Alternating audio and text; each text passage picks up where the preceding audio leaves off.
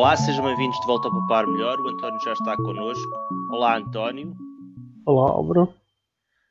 António, esta semana temos uh, que falar, uh, porque deu que falar, isto seria o deu que falar na internet, uns gráficos que apareceram no, no Expresso relativamente à, à, à afeição que as pessoas têm, ou ao, ao afeto que as pessoas têm, ou que elas entendem que foi o 25 de Abril, uh, em que uh, foi fe foram feitas umas interpretações gráficas uh, mais.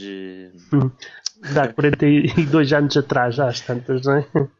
Não, não aquilo. Tem umas tropações gráficas dos valores reais que depois são lá apresentados.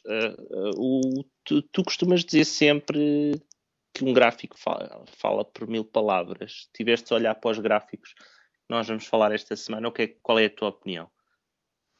Também fui enganado. e estava com dificuldades em perceber o gráfico, não fosse a tua ajuda, continuaria enganado. Mas é caso, é caso para as pessoas terem feito, para as pessoas terem referido isso? Achas que aquilo deturpa de tal forma que tornava a, a tua interpretação dos dados errada?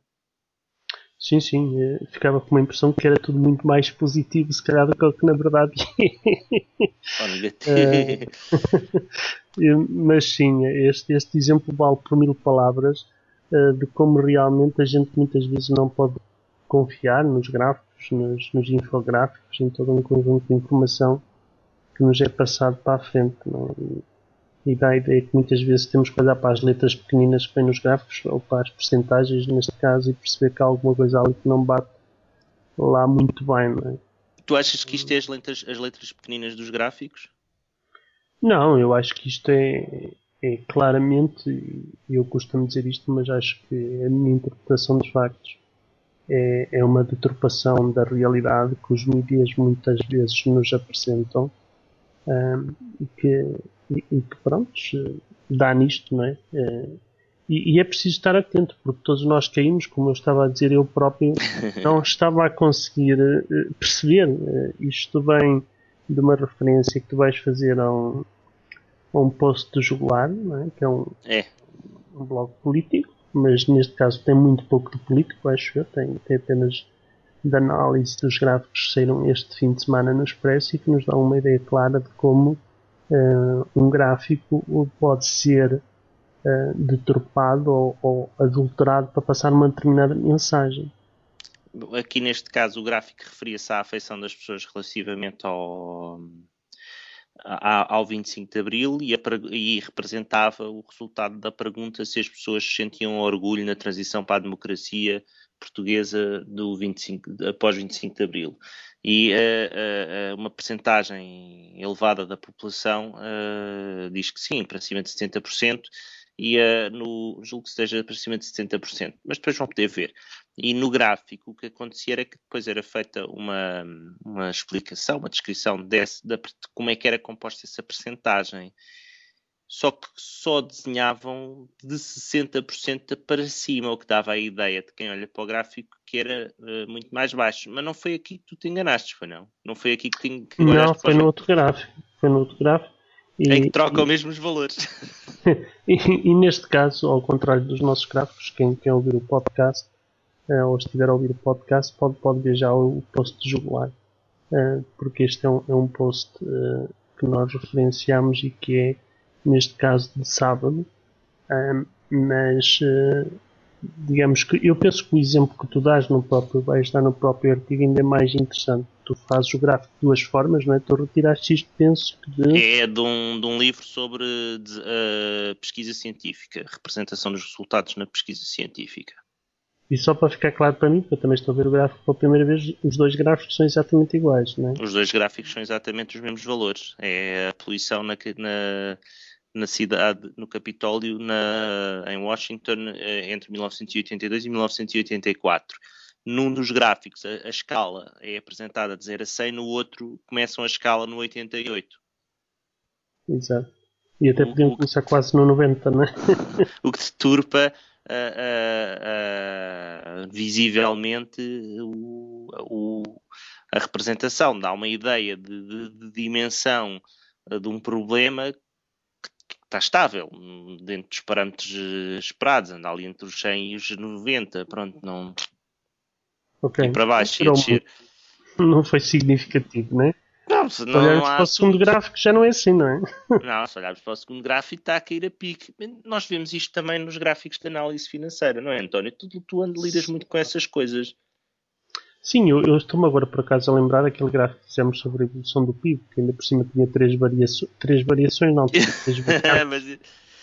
Sim. E, e, que permite aos, aos nossos políticos cada praça, e, e basicamente são truques que são utilizados em todo o mundo, dizer que perante uma realidade dos factos está a subir, a baixar, a manter-se, sabe-se lá o que é que está a acontecer, porque todos eles têm razão e quase podemos olhar para um gráfico e, e, e digamos que alterá-lo ou, ou fazê-lo de forma a que uh, qualquer um deles até pareça que tem, que tem razão, não é? É. Mas o cálculo da variação, aqui o que nós estamos a dizer é que não é diferente, embora num possa-se dizer que o que influencia o resultado é o cálculo, a forma de cálculo, ou seja, o que tu explicavas em dezembro era que a forma de variação de cálculo afetava o valor registado no gráfico, não é? Porque o, o produto interno bruto é contínuo à medida que vai sendo produzido, não é? E sim, uma das variantes, não é? A ah, forma o produto, como... Não, o produto sim. Mas aqui neste caso estamos a, era a fórmula de síntese, uh, mas os gráficos são eles próprios uma forma de síntese. Exato. O, os dados são exatamente o mesmo. A forma como tu representas em termos gráficos é que pode dar um aspecto completamente diferente. Não é? Isto é, é, a história da. é quase a história da, dos, dos quatro, da, das quatro pessoas e dois frangos, mas contada com bonecos. Exatamente. António, tu esta semana andaste aí de roda de outros bonecos, não é? Tu andas doido para fazer um heads-up display para o teu carro. Com... Agora, agora, agora andas de roda do quê? O que, é que tu, o que é que conseguiste fazer desta vez com o OBD2? Os leitores do, do blog já terão visto um, os, dois, os dois gráficos, ou os dois vídeos que foram efetuados um, com o aparelhómetro que, que eu que eu, que eu adquiri, não é? que chegou ao fim daqueles meses todos. Um, mas uma das primeiras coisas que eu tinha como objetivo era saber a que velocidade é que eu vou no carro. Um, porque já tinha a noção e já tinha ouvido assim umas referências que a velocidade do velocímetro do carro não é propriamente uh, uma representação fiel da velocidade a que vamos. também já tinha feito experiências com, com GPS e tinha confirmado que realmente o velocímetro uh, dizia sempre uma velocidade um bocado, um bom bocado superior à, à velocidade indicada pelo GPS. Uh, no outro dia uh, consegui juntar três velocidades do carro, portanto a velocidade do velocímetro, que é indicada no display do carro, e depois com a aplicação Torque, a tal que permite a, a ligação através da OBD2 ou à centralina, ou computador de bordo, não é? Um, e aí consegui uh, ter três velocidades ao mesmo tempo, a visualização de três velocidades ao mesmo tempo. Uh, o filme uh, que tu em princípio já viste hum. é, é, um bocadinho mauzito, não é? Não é propriamente um, um filme de muita não, qualidade. Não, não vais ganhar o Oscar. mas o que interessa neste caso são os dados, não é, não é o gráfico. Uh, hum. E então, uh, realmente, o que é que eu fiz no, numa autoestrada durante um pequeno intervalo? Um, pus o carro em quatro velocidades distintas: 80, 100, 120 e 140.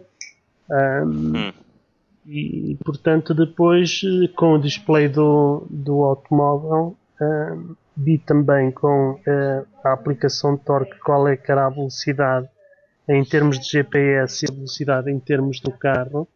E portanto a diferença de velocidade é, é relativamente substancial com a do carro a do velocímetro a ser a mais elevada. Uh, a velocidade do GPS cerca de 4% abaixo e depois a velocidade uh, real dada pelo computador de bordo do carro ligeiramente inferior à, à velocidade GPS. Portanto, são três velocidades, uh, digamos que exatamente para a mesma situação.